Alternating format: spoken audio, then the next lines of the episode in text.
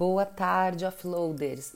Voltamos com o projeto para aplicar o método para mudar nosso comportamento e a gente está falando agora das habilidades executivas.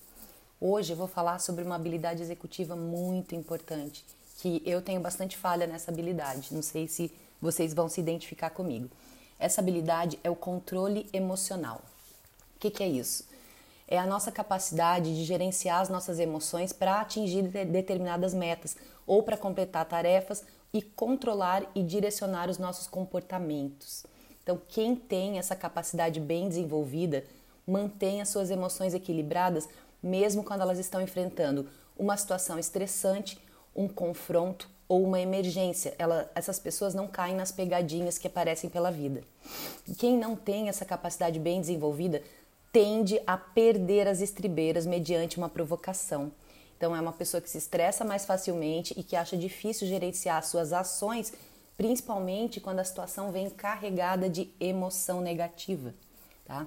E aqui a gente tem essa, essa condição, esse condicionamento cerebral porque as emoções elas começam numa parte do nosso cérebro que é a amígdala, tá? É onde a gente recebe os, os inputs sensoriais, onde a gente percebe pelas nossos, pelos nossos cinco sentidos.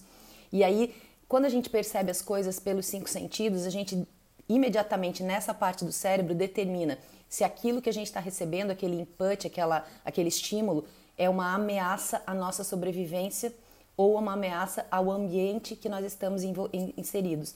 E aí dispara em nós um modo que se chama fight or flight, que é lutar ou fugir. Ah, então, o que acontece? Essa, essa parte do nosso cérebro se conecta com uma outra parte que é chamada de hipocampo, que armazena, armazena memórias de experiências passadas. Então, a gente recebe na amígdala um determinado estímulo e a amígdala manda para o hipocampo um sinal de alerta. E aí esse, esse, essa área do nosso cérebro se lembra de alguma coisa que pode disparar aquele comportamento de fugir ou de lutar.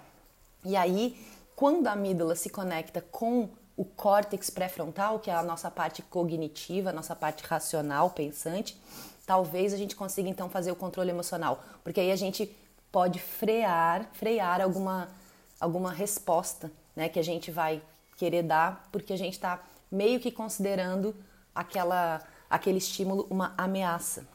Então, como fazer isso? Isso é bem complexo, mas vamos lá. A gente sempre tem as três opções: modificar o ambiente físico ou social. A melhor maneira de fazer isso, até a gente adquirir essa habilidade de fazer esse caminho de amígdala para hipocampo, para córtex, é evitar as situações que, tem, que disparam esse gatilho de baixo controle emocional.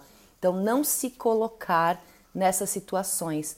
Toda vez que a gente se coloca nessa situação, a gente está perpetuando esse, essa sinapse entre é, amígdala, hipocampo e córtex. Então, a melhor maneira é ficar longe do que te é, causa esse tipo de reação.